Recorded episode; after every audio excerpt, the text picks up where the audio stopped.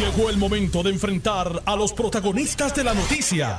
Esto es el podcast de En Caliente con Carmen Jovet. Aquí estoy en vivo y a todo color en compañía de Ileana Rivera de Liz, que acaba de dar los titulares de noticias más importantes de la hora, y de el representante Jesús Santa, presidente de la Comisión de Hacienda de la Cámara de Representantes, para analizar las noticias. Comienzo con la frase utilizada con frecuencia en el deporte, va a seguir. Ahora van a aumentar los taxis, el acarreo terrestre, el marítimo, todo tipo de transportación y hasta la inspección de los automóviles. ¿En qué mundo viven? ¿Con qué cabeza se le ocurre pensar que un país que acaba de salir de la quiebra, que todavía está sin un plan robusto de desarrollo económico, que la gente no tiene ni lo que se le unta el queso, que todo está más caro porque la inflación aquí, yo sospecho que debe ser el doble que la de Estados Unidos, porque aquí tenemos que importarlo todo, que ha subido el agua, que ha subido la luz, los peajes. ¿Cómo rayos, por no decir la palabra correcta que corresponde a unas islas que quedan bastante lejos, van a seguir aumentando? ¿A dónde vamos a llegar? ¿De, de, de, de qué araña? Si no está tejiendo nada, no hay tela. La gente no aguanta, la gente no aguanta ni un chispito más. Yo estaba buscando al titular que decían, bajarán el IBU próximamente. Y chequeé todas las todas las páginas y no lo encontré. Y tenemos uno de los IBU más altos del continente. Pues para eso es presidente. Yo, ¿Para qué yo traigo al presidente de la Comisión de Hacienda de la Cámara? Para freírlo. Buenas tardes, representante Santa. Buenas, buenas, tardes a ti, Carmen. Buenas tardes, Iliana. Siempre un placer compartir aquí con Lo propio. Y usted será representante, pero también es consumidor. Si no me cree a mí, pregúntele a su esposa. Oh.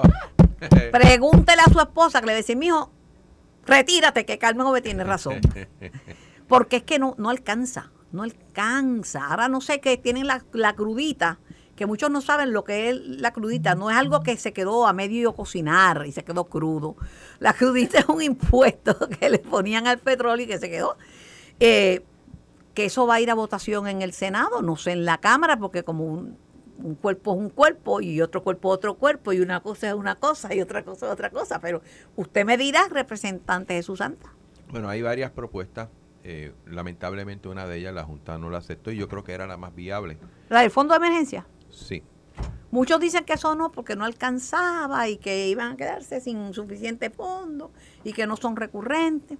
Bueno, lo que pasa es que eh, en a nivel de la emergencia no tienen que ser recurrentes. Vamos a empezar por esa última parte. La emergencia tú la trabajas en un es que el petróleo va a ser emergencia siempre. Cuando no es por Juan, es por Pedro. Bueno, a nivel del petróleo, eh, sigo insistiendo, en estos momentos hay un incremento drástico del precio.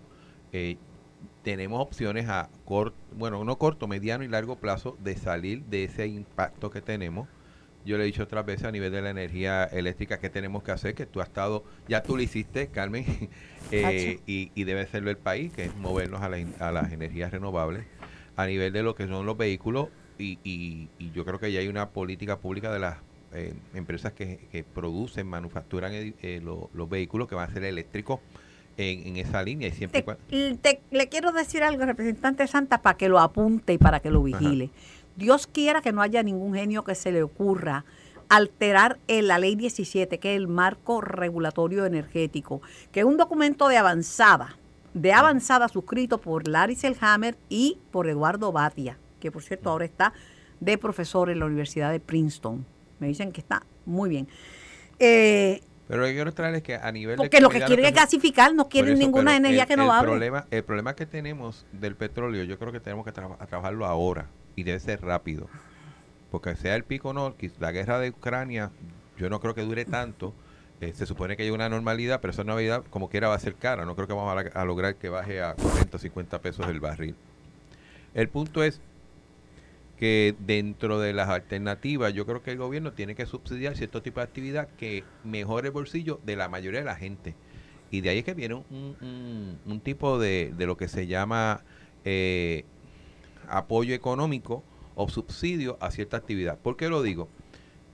Yo no tengo problema de que temporariamente o bajen la crudita o la eliminen. temporariamente, no puede ser todo el tiempo porque ya está grabada para pagar deuda, esa es la verdad. Pero el problema que tenemos es que eso solamente te va a impactar a ti lo que es el costo de la gasolina. No impacta el costo eléctrico porque la- el petróleo que utiliza la autoridad eléctrica no, mismo. tributa. Y no, y no, es la, no se puede entonces, comparar una cosa con Y la yo otra. creo que del efecto mayor, uno tiene que ver, bueno, eh, el trato de aminorar el impacto de lo que es el costo de la gasolina o trato de aminorar lo que es el impacto que va a ser el costo de energía eléctrica. Y ese número, a mis números Pero me dan ¿con, que ¿con qué lo van a hacer? ¿Con qué? Porque ya Bueno, sabemos que con el fondo de emergencia no es. pues, pues tiene que buscar otro tipo de fondo. Puede ser, todavía hay un dinero disponible por la pandemia. Ah. Eh, si se utilizó parte de ese dinero para bregar con los aumentos de los maestros, yo creo que se puede utilizar para muchas cosas. ¿Y con la crudita qué va a pasar? La- el problema que tiene la crudita, y, y- y abriendo el libro, eh, y, y dejando claro que creo que es un impuesto que nosotros tenemos que revisar a futuro, es que en estos momentos se está diciendo que se va a pagar la deuda del país con ese dinero. Y a rayos. O sea, Pero es un dinero, si se puede llamar más sencillo, es como si estuviera comprometido. Sí, pero aquí Lo todo está comprometido cuando pregunté, donde yo dije vamos a bajar el IVU porque el costo está, están sacando un montón de chavos porque las O cosas sea, están más caras, pero el IVU está comprometido lo que también. el IVU está pagando lo que es la cofina. Claro. Ahora, ahora. El 10.5 total no paga la cofina. Cofina paga un- unos un por ciento de ese IVU y el otro queda disponible para el gobierno. Por lo tanto, en ese sentido, yo creo que hay una oportunidad de, de explorar alternativas. Uno. Y Esa es, dos. buen- esa es buena, y dos. esa es buena. Porque, porque no todo el IVU está grabado para de lo pagar que la deuda. queda, el gobierno no puede decir esto está comprometido porque es Eh, discrecional. Correcto, esa es una. Y dos, y hay otro fenómeno que voy a tratar de hacerlo lo más sencillo posible. Cuando hay inflación, automáticamente los gobiernos recogen más dinero porque no es lo mismo un 10% de un producto que te vale un dólar a un 10% de un producto que ahora te vale 1.50. Vas, vas automáticamente sin hacer nada. Sí, sí, los recaudos van a estar Va a aumentar. bollantes. Pues una de las alternativas, de hecho uno de los compañeros, nuestros legisladores planteó, oye, si tú vas a tener ese ingreso automático y no has hecho nada, esos 50 centavos que tienes adicionales de lo que tú debiste ha- haber cobrado si la inflación no fuera tan alta, vamos a utilizarlo para amortiguar ese cantazo mismo de la inflación. O sea, porque es un dinero que eh, lo resumí de más porque subió el precio, no pero porque hubo pero a- eso hay que explorarlo, pero Pero, hay que- pero son cosas que se tienen que hacer, pero seriamente. Tampoco Pero- puede ser de dos días de noticia y después que no, se haga no, no, no, no, pero esto, esto, esto, esto se hincha. Sí. Esto se hincha. Ahora, esto todo, esto de, eh, que aumentar todo el transporte público, marítimo, terrestre. Bueno, eh, la consecuencia del combustible. Pero, pero vuelvo otra vez. ¿Qué alternativa? Porque ahora digo yo, los barcos no tienen el combustible, no lo compran aquí con la crudita. Los aviones tampoco. Entonces, ¿cómo tú puedes paliar de que, de que ese transporte sea más bajo? pero, es que, dando un subsidio. pero es que yo lo entiendo, pero ¿qué vamos a hacer con la gente? bueno, La gente no va yo puedo entender, el, el, por ejemplo, el taxi y el transporte ¿Y con qué petróleo? Rico, que- ¿Y con qué petróleo uno hace una inspección? Con ninguna. Este, tengo que decirte, esa no la entiendo. Esa no la entiendo. Carmen, esa, yo te puedo quizás contestar alguna No cosa, te- pero esa no la entiendo. Jesús, no te estoy faltando el respeto. no lo entiendo, te ¿no? estoy diciendo en broma. Es que la verdad que yo no puedo. Bueno, No, eh, esa no, no sé ni de dónde vino, quién la tiró, pero, pero esa no la entiendo porque no tiene... O sea, si tú sabes que casi todo va a subir, tú tienes que aquellos, aquellos servicios que tú puedes tener control, aguántalo, porque entonces si no vas a empeorar la enfermedad. ¿tú sabes qué está subiendo? ¿Qué? La positividad al COVID. Oh, sí. ¿Y sabes qué dijo el doctor Fauci, que es el principal asesor del gobierno americano, del presidente Biden para COVID? Dijo, este, ese virus nos ha cogido de bobos y con los pantalones abajo varias veces. Y anticipa un repunte con la variante, la subvariante, el linaje 2 de, del Omicron, que es más contagioso que el Omicron que acabó con nosotros. Y dice que esto ya se está viendo, por eso es que en China hay gente acuartelada. No es como me dijo alguien, no, que los chinos por un caso ya, ya encierran 30 millones. Oye, los chinos, los chinos son bien inteligentes. Ahí está ya, no, mente ya maestra no se la- quita la, no, la mente puso. maestra se cuida. Pero lo que te quiero decir, eso hay que, hay que vigilarlo, hay que aprender a vivir con el COVID, pero eso hay que tener. Voy a hablar de eso un poquito más adelante con mi amigo, el doctor Javier Morales este, que me recetó un antibiótico que fue bien bueno para mí, pero, ay Dios mío, bueno, gracias a Dios que, que, que Dios provee. Sí. Pero mira, otro tema. La compañera representante por Victoria Ciudadana, Mariana Nogales. Está referida al FEI.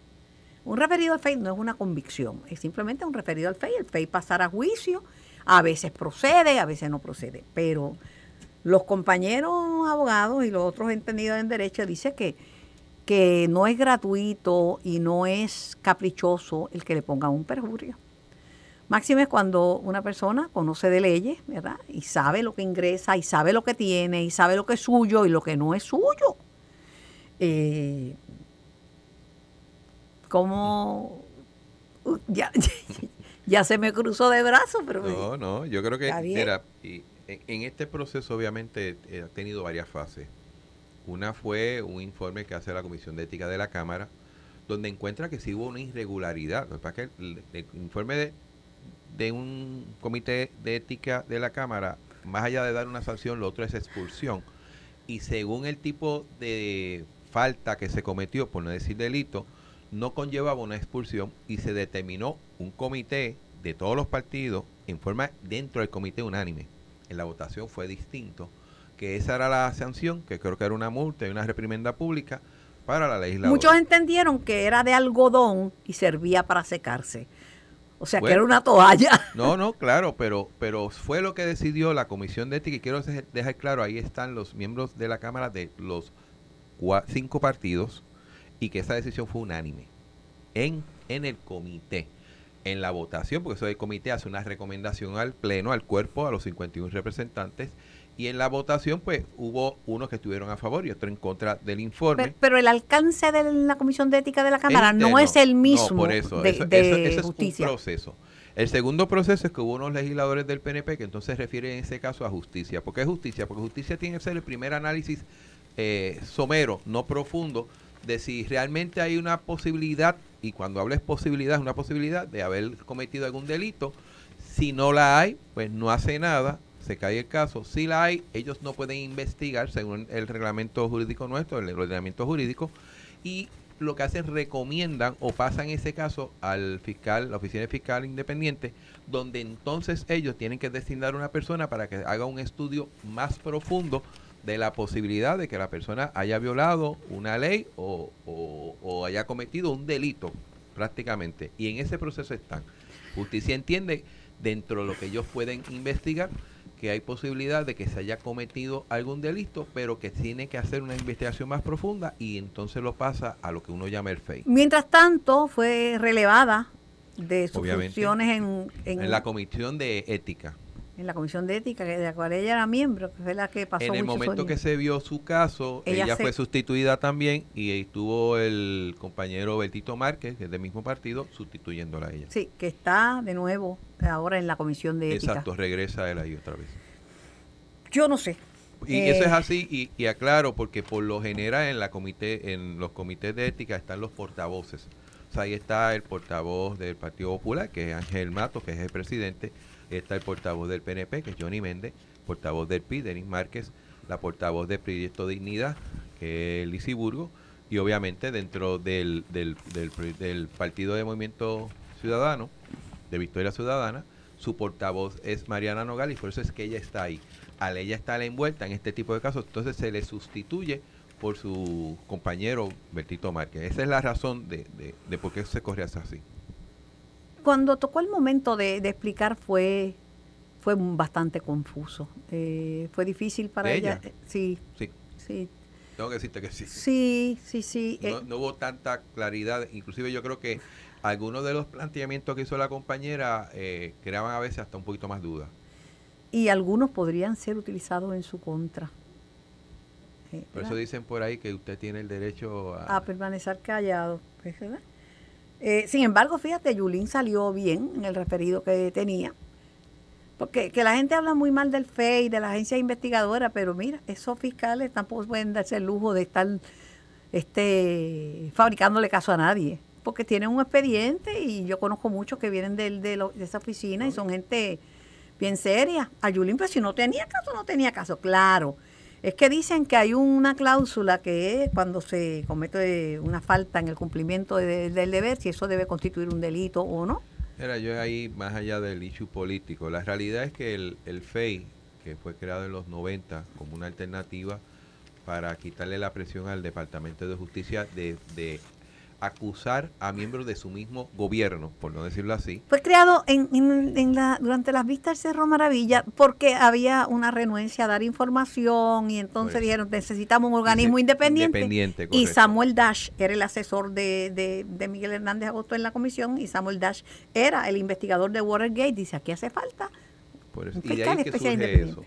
De, la realidad es que aunque el FEI ha tenido sus días de gloria y sus días de pena, eh, uno hubiera esperado quizás que el, promedio de, de, casos sometidos fuese más positivo hacia ellos que a, que no tuvieran causas en, un proceso de en tribunales. Eh, cuando el, el FEI diciendo que va a echar para adelante y a veces pierde un caso, imagínate cuando dice que no lo va a echar para adelante. Yo creo que no había, cuando un FEI dice no hay break, eh, ellos no se van a coger el, el, el, riesgo de que si hay algo, va a tirar la toalla porque va a ser peor. Yo creo que ellos piensan, es mejor yo tirar adelante, aunque pierda el caso, a no tirarlo y después digan que yo le tire la toalla. A mí me parece que cuando un FEI, no lo digo por Carmen Yulín, porque ha habido otros casos que ha sucedido lo mismo, te dice que no hay causa, mire señor, yo creo que realmente no la hay. Carmen Yulín es una política muy sagaz, es una mujer muy inteligente, muy buena comunicadora y ha dicho que le tienen que pedir excusa y esto y lo otro. Lo cierto es que el electorado puertorriqueño el electorado del Partido Popular eh, no le dio el aval a Yulín, se lo dio a Charlie Delgado Altieri, eh, y en esa primaria ya perdió. Claro, se le señala por favorecer el candidato de, Victoria Ciudadana, Manuel Natal, a quien ella considera su hijo, eh, pero le echó los 20 a la candidata del Partido Popular, Rosana López que para ella fue una situación bien, porque ella eh, era parte del grupo de, Carmen Yulín y eso fue una, imagínate que, que tus correligionarios vayan a, apoyar al del otro partido en contra tuya, eso... Pues. Pero está muy bien en los Estados Unidos y dicen que vuelve. Yo no sé para ella, En un artículo de prensa planteó la posibilidad de, o, o bueno, ella no descarta, vamos a poner de esa manera, eh, volver a la política en Puerto Rico. ¿En qué puesto? Yo soy una persona inocente, pero David Colón, que es más malicioso que yo, dice que viene como candidata a comisionada residente por Victoria Ciudadana, que no viene por el Partido Popular. No sé. Yo no sé. Yo no, sé. Yo no sé. Yo no sé. Pero el, el, el pueblo es soberano, el pueblo es quien decide. ¿Qué está pasando en el Partido Popular? Vi una conferencia de prensa de Héctor Ferrerijo y allí estaba Jesús Manuel y estaba Ramón Luis Cruz Burgo, un grupo con unas enmiendas al reglamento del Partido Popular. Pero eso no lo iba a hacer el partido a nivel de la presidencia o qué es lo que pasó.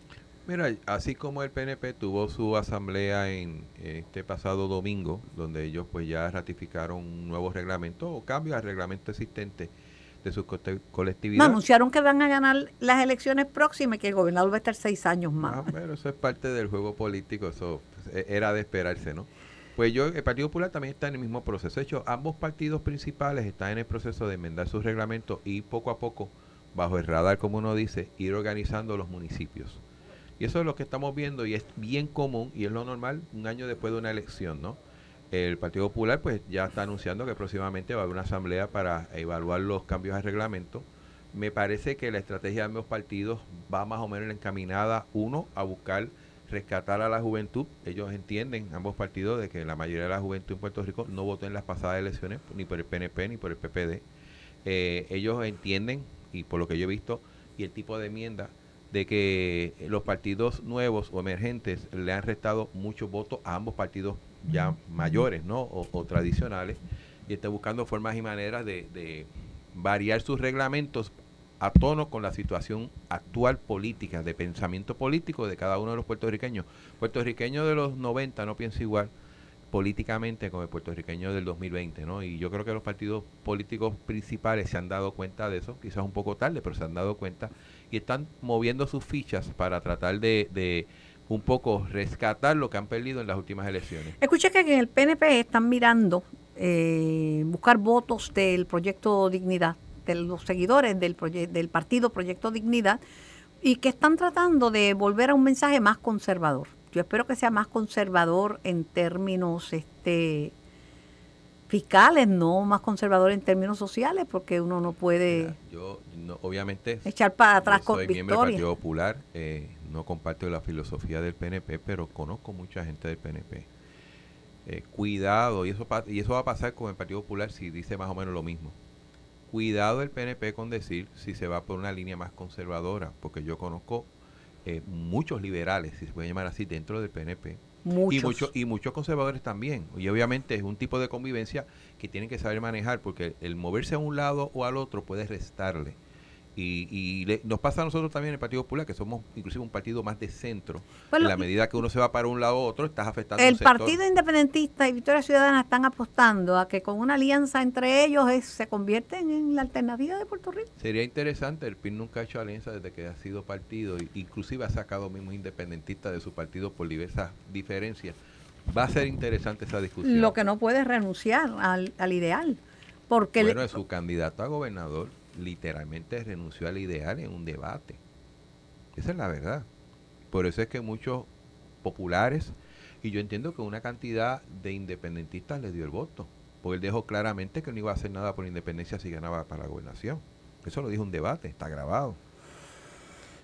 De hecho, un, un, cambio drástico dentro de la postura del PIB, pero eso, esa es la verdad, eso pasó en las pasadas elecciones. Si vuelve a pasar, no sé. Dice Rafael Tatito Hernández y, otras hierbas aromáticas que un chivo no mastica, que tiene, que hay los votos populares y PNP para aprobar la ley de armas, ese proyecto de encargo o de por petición, este, que a mí me pone los pelos de punta, pero dice que hay los votos para aprobar ese proyecto. Ahí tendrás que preguntarle a Tatito, yo no sé si tiene. Ay, María, qué diplomático. No, pero es que no, no tengo esa información, no, no me envuelvo mucho en esos temas. Aunque tengo dudas con el proyecto, eso sí. ¿Cuántas armas usted tiene? Ninguna. ¿Alguna vez ha solicitado aportación de armas? Nunca. ¿Eh? nada más con el testigo. Queda relevado. admisión de inocencia, relevo de toda acusación. Cuando regrese, vamos a hablar con el coronel Pedro Sánchez. El coronel es portavoz de la Policía de Puerto Rico. Una información que aparece hoy en primera plana del periódico El Nuevo Día, que dice que ha habido 71 muertes por fuerza policial. Reveló un informe, pero no es un informe del nuevo día, es un informe de kilómetro cero. Kilómetro cero debe ser alguna una organización que dice que los asesinatos a mano de la policía entre el 2014 y 2020 eh, fueron 71 y que son hombres entre 20 y 29 años y sin estudios universitarios. ¿Me dirá el coronel Pedro Sánchez lo que opina al respecto? Como decían en la vista de maravilla, dígame si es o no cierto. Voy a la pausa. Estás escuchando el podcast de En Caliente con Carmen Jovet de Noti1630. Por Noti1630 y por el 94.3 FM y por notiuno.com, nuestra voz llega al mundo entero gracias a la autopista de las comunicaciones, la Internet. Tengo en línea al coronel Pedro Sánchez, portavoz de la Policía de Puerto Rico. Coronel, muy buenas tardes. Saludos, Carmen. Buenas tardes a los amigos que nos escuchan. Saludos a todos. Espero que estén bien. Estamos bien y estoy en la compañía del presidente de la Comisión de Hacienda de la Cámara de Representantes, el representante Jesús Santa, que le saluda. Saludos, apreciado a un criollo de pura cepa. Saludos, saludos. Lo es. Apreciado, eso es así. Lo es. samaritano y criollo, tengo doble ciudadanía. Así mismo es. Coronel, usted vio ese artículo en el Nuevo Día de primera plana que dice que la policía la tiene cogida con los jóvenes, con los jóvenes que no tienen educación universitaria, que ha un ultimado setenta y pico, creo que 71, desde el 2014 al 2020, que son hombres entre los 20 y los 29 años. Mira, Carmen, en el Departamento de Seguridad Pública, en el Estado de la Policía de Puerto Rico, ¿verdad? Eh, señor secretario Alexis Torres y nuestro comisionado, coronel Antonio López, tenemos un norte, ¿verdad? Que es ofrecer seguridad al país. Esto, nosotros no vamos a desviar nuestra atención, ¿verdad? ese tipo de issues porque esto, nosotros estamos claros cuál es la misión nuestra, que es ofrecerle seguridad al país, el plan de integral de seguridad uno completo, que contempla eh, la parte, obviamente, de hacer cumplir la ley, y la parte comunitaria, los impactos comunitarios, y, a lo largo de todo, de todo este año, ¿verdad? Esto, ustedes han sido testigos de la, de la labor que viene realizando el negociado de la Policía de Puerto Rico. Así que nosotros estamos concentrados en eso. De hecho, esto, de los datos que se, que, ¿verdad? que ahí figuran, esto no son reales en términos de, de que no necesariamente toda muerte es un asesinato, ¿verdad? Y ese, si tú ves el titular, esa, esa es la primera impresión que te podría llevar. Pero nosotros estamos claros en nuestra misión, que es ofrecer seguridad al país, y de hecho, en, esta última semana, esto nosotros hemos sido efectivos con el plan 135, el plan de sacar de gatilleros de la calle, así que nosotros estamos concentrados en eso y, y nos vamos a desviar nuestra atención, ¿verdad?, a unos issues que nosotros hemos atendido en los foros que se han llevado, si hay una conducta, Carmen, que es altamente regulada y fiscalizada por un montón de entes, por un grupo de gente, son los usos de fuerza en la policía. O sea, aquí no, el que todavía está pensando que se puede ocultar una muerte, realmente yo no sé en qué mundo vive esto, Carmen, porque si es una, si hay una conducta que es altamente regulada, son los usos de fuerza en la policía de Puerto Rico y que son auditadas por el Tribunal Federal, por el monitor. O sea, y nosotros tenemos que ser claros y transparentes en ese tipo de estadísticas.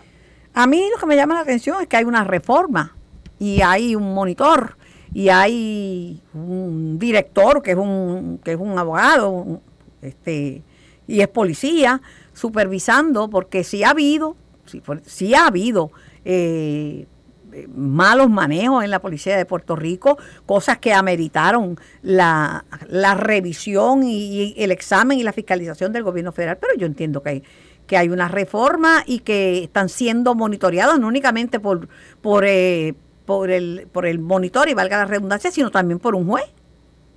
Yo creo que tú lo acabas de resumir ahí. El monitor, señor, eh, ¿verdad? el juez que, que preside esto, la reforma, o sea, son estrictos en ese, en ese sentido.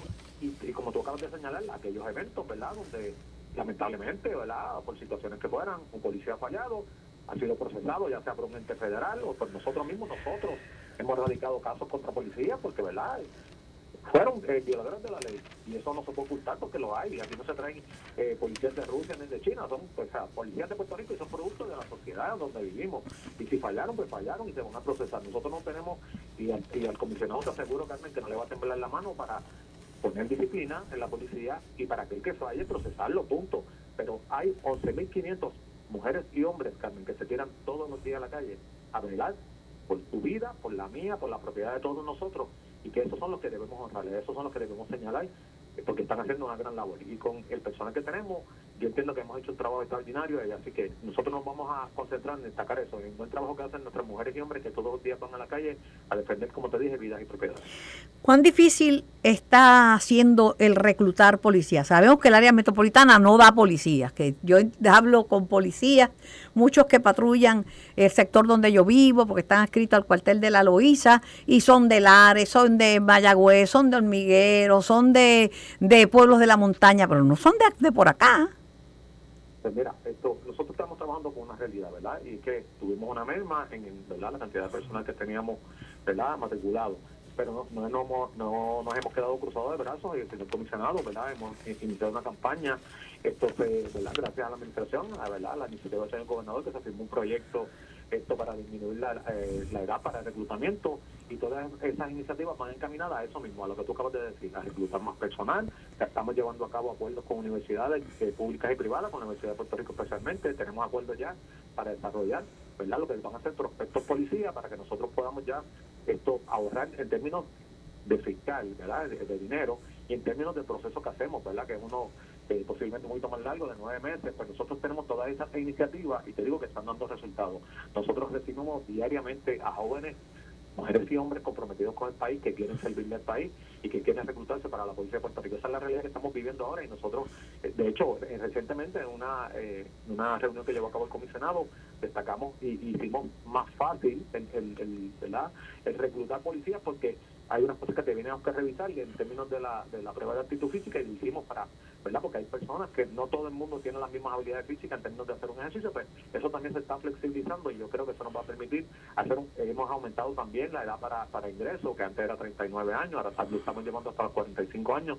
O sea que todas esas iniciativas, y no, como te dije, Carmen, no nos vamos a quedar de brazos y vamos a darle al país lo que merece, que es seguridad, ¿verdad? Y que se sientan confiados eh, cuando transitan por las calles. Así que esa es la realidad que nosotros estamos viviendo y nosotros vamos a concentrar nuestros esfuerzos en eso. La realidad que estamos viviendo, coronel Sánchez, es que la calle está bien dura, bien violenta y bien caliente. La policía propiamente reportó 15 asesinatos entre la mañana del viernes y la de ayer. Un fin de semana, de viernes a lunes.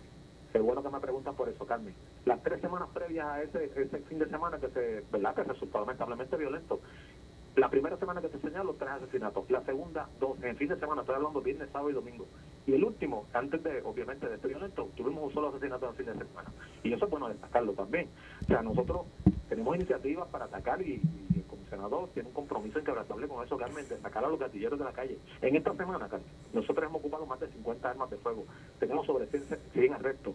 Esta mañana, en residencial esto, Enrique Zorrilla en Manatí, desarticulamos una ganga con tres rifles, tres pistolas, dos kilos y tuvimos un golpe narcotráfico en el Capetillo ocupando 100 kilos de cocaína que ya la agencia federal van a asumir jurisdicción y te garantizo que vamos a identificar los dueños de esa droga y vamos a hacerlo, vamos a procesarlo.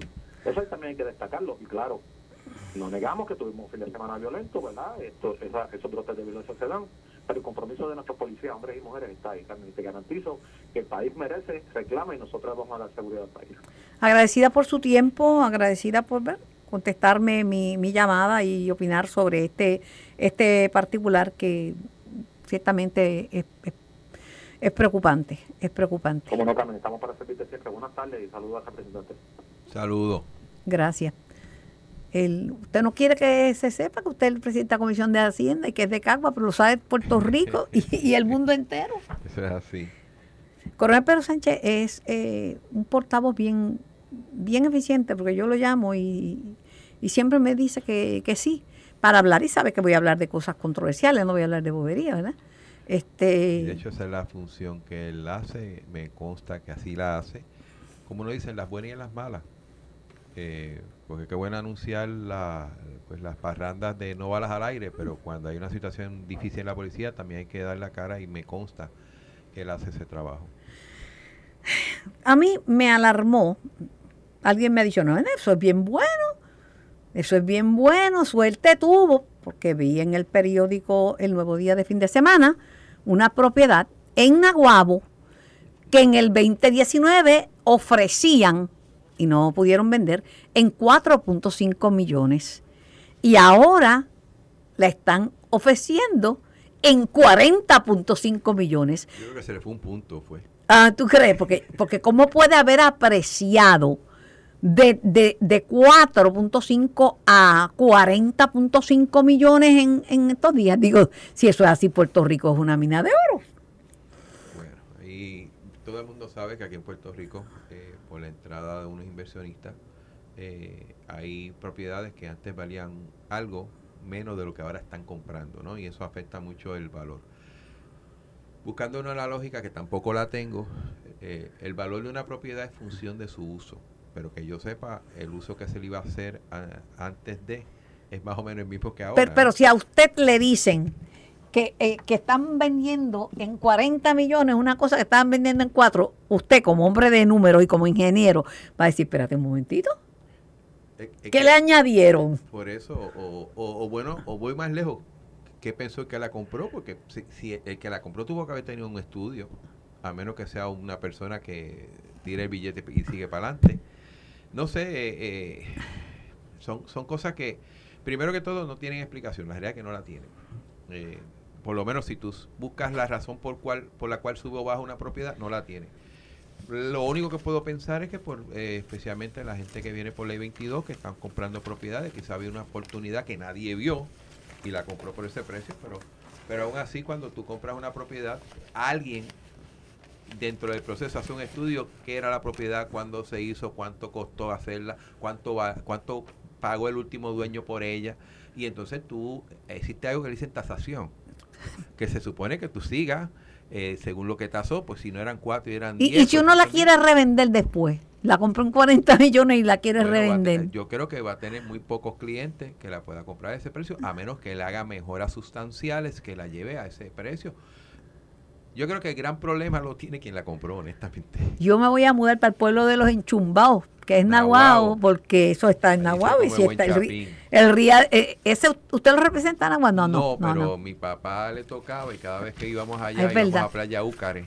Sí, sí, y sí. allí el chapín y el pastelillo era buenísimo. Sí, sí, sí. bueno. Sí, sí.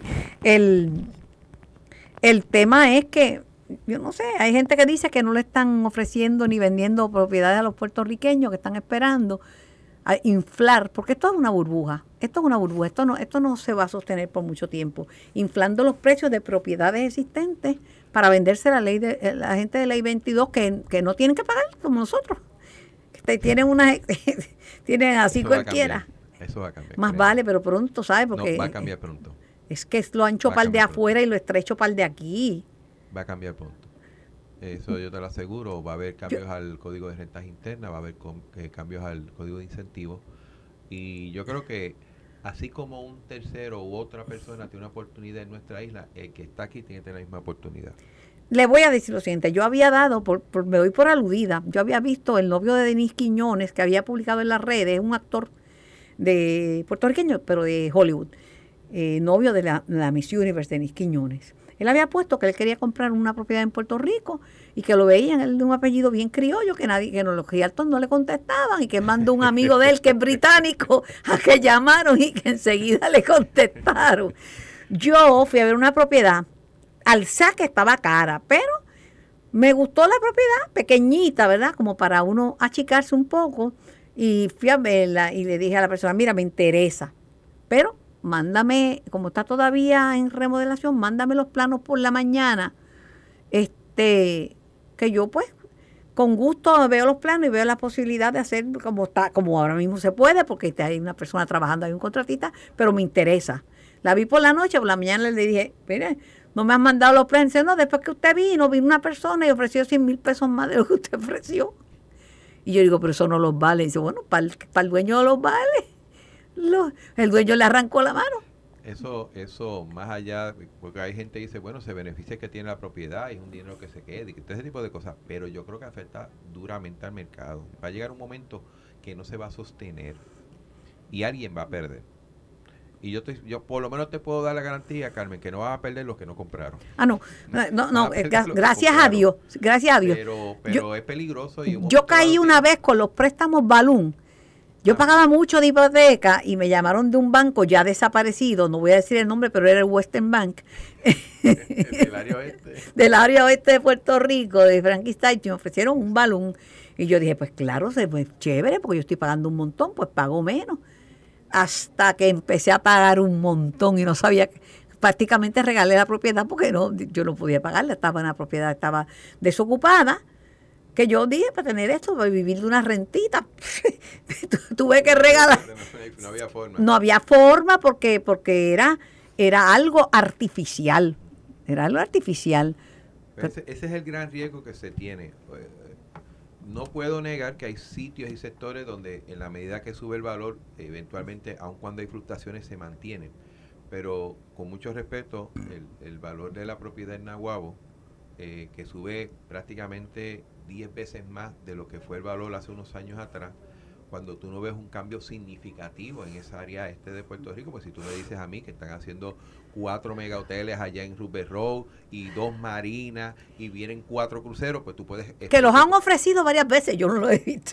Pero pues uno puede entender, si tú tienes algo de especulación, pues mira, esto a futuro va a valer eso. Pero, pero el problema es que en un momento dado, eh, tarde o temprano, el mercado va a caer en una realidad y alguien va a perder. Por otro lado, Steny Hoyer, que tiene mucho poder, tiene planes de otro plebiscito, pero el plebiscito es con fórmulas descolonizadoras y fuera de la cláusula territorial. Estadidad, independencia y libre asociación. Tatito dice que él va a demandar. ¿Y usted qué cree? Yo siempre he creído en el crecimiento del Estado Libre Asociado y que, y que obviamente lo que fue un primer paso, hacía mucho tiempo tenemos que dar dos o tres pasos más adelante, lograr una relación con los Estados Unidos. Yo nunca he negado. Pero con unión permanente y con ciudadanía americana. Bueno, yo recuerdo cuando en los 70 se hablaba que la ciudadanía no las podía quitar en cualquier momento y ese tema ya no se habla, Carmen. Aquí hubo mucha, mucha falacia y mucha cosa. Yo creo que es posible. Hay otras personas que creen que no. Pero, pero yo creo Pero que... a los que la tienen no se la pueden quitar, pero a, la- a los Bueno, sí, sí. Bueno, eh, tus hijos tienen derecho a la ciudadanía, no importa eh, donde tú hayas nacido o vivido.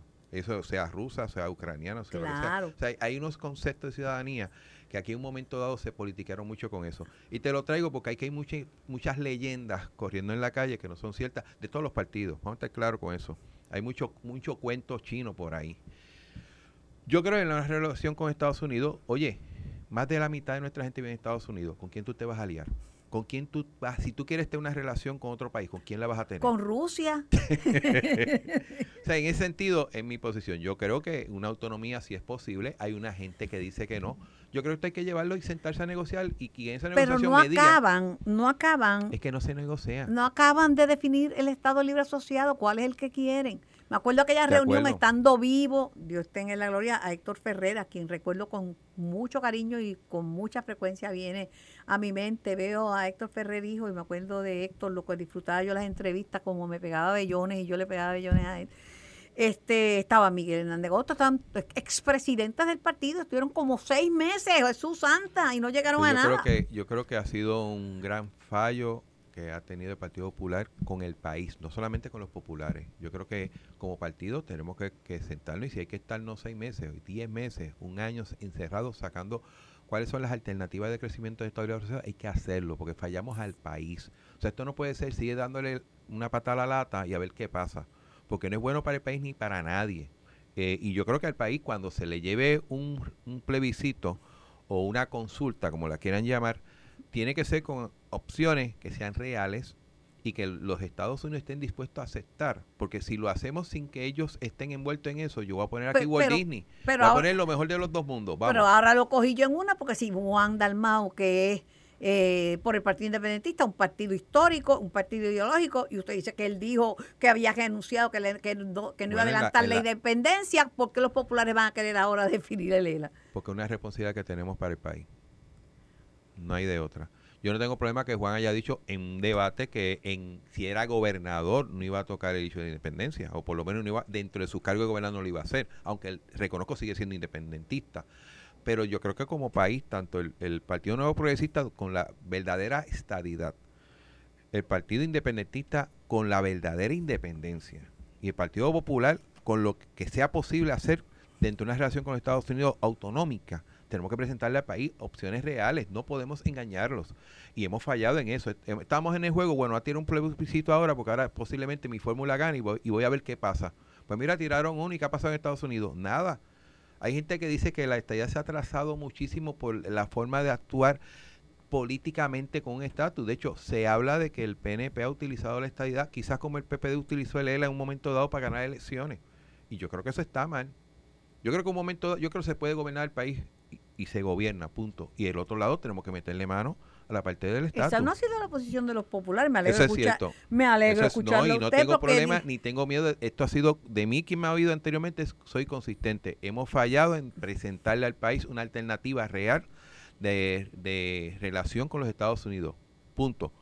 Se llama de derecha, más de izquierda, la que sea, porque es el primer paso Porque para cada vez que yo traía el tema me decían, no, lo importante es gobernar. Mira crimen, mira hambre, mira Eso es necesidad". importante, pero, Claro. pero eso se decide en una elección cada cuatro años, el primer martes de, de- de noviembre, cada eh, en este caso en el 2024. El otro issue no es que no tenga prisa, pero hay que trabajarlo, hay que trabajarlo seriamente. Y hay que trabajarlo quizás no para nuestra generación, hay que trabajarlo posiblemente para la próxima, pero si no hacemos nada nosotros, la próxima va a ser, más difícil. Y tenemos que ser lo más transparente posible. Todas las fórmulas tienen cosas positivas y negativas.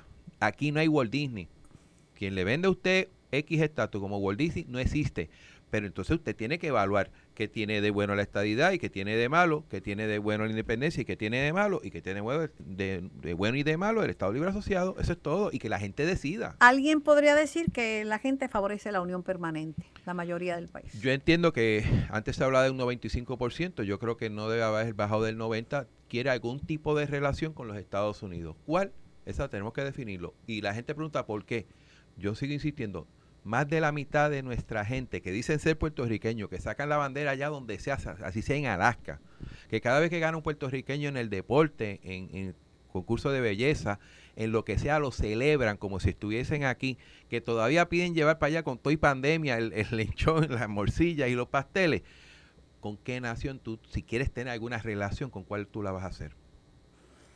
Punto bien interesante y me alegro que se confiese. Lo último es que ayer conversaba con Jorge Rodríguez del Instituto para la Libertad Económica y yo le preguntaba a Jorge que es un tienen un think tank, tienen un grupo de análisis, de pensamiento para producir estrategias y para sacar a Puerto Rico eh, del, del, sótano que está en términos de competitividad, porque estamos bien abajo, bien abajo. Y con, estos precios. Y, y, me dice, y me dice, yo le digo, oye, y pero ahora que salimos de la quiebra, ahora tenemos un nicho de oportunidad, me dice, con lo difícil que es hacer negocio en Puerto Rico, con todas las trabas que se ponen, con la permisología, con la burocracia, podemos volver a caer en la quiebra. Me quedé helada. La bola está en nuestra cancha, lo he dicho anteriormente. Sigo insistiendo, el acuerdo fue bueno, creo que vamos a pagar muchísimo menos y lo, hemos demostrado en el presupuesto y todo ese tipo de cosas. Qué bien. Ahora nos toca a nosotros echar el país para adelante. Punto. No hay de otra. Y eso conlleva no solamente el buen manejo del dinero público, conlleva hacer las cosas más fáciles, no para el de afuera, al de aquí también. Aquí hasta tú para poner un colmado estás seis meses esperando. Y para cualquier oficio tiene que estar súper licenciado para vender este paletas en la esquina, tiene que tener la licencia de vendedor de paletas, si no está frito.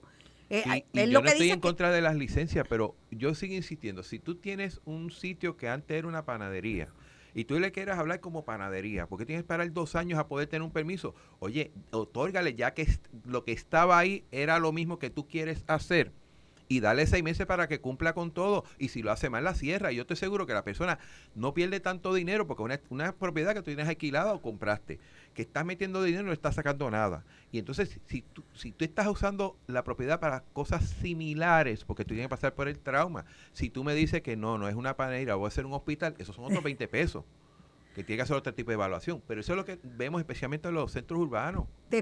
Definitivamente. Entonces estas cosas hay que ponerlas en perspectiva y el gobierno tiene que salirse y dejar que la gente haga y que la clase productiva produzca, porque el gobierno no genera riqueza. Como dice la canción, si nos dejan. Si nos dejan, el gobierno lo que genera son gastos. Es cierto. Y un gasto y una inversión no es lo mismo. no es lo mismo ni se escribe igual. Representante Jesús Santa, gracias por, por acompañarme y gracias por, de una manera muy sencilla y muy sincera, meterse en problemas por mira Pues. Yo digo lo que pienso y, y, nada, no tengo que ocultar. Mire, la vida es como un juego de pelota. Si es bola, es bola y si es, strike, es strike. y usted de los criollos. Eso es así. bueno, yo voy a la pausa. Cuando regrese voy a hablar con el presidente de la Asociación de Industriales que va a echar chispas porque él estaba desesperado porque el negociado que le, iba eh, a, poner, aumentar, la, aumentar este, el acarreo, pues ahora no es el acarreo, ahora es el acarreo, el primo del acarreo, la abuela del acarreo y la madre del acarreo, todo, todo aumentado.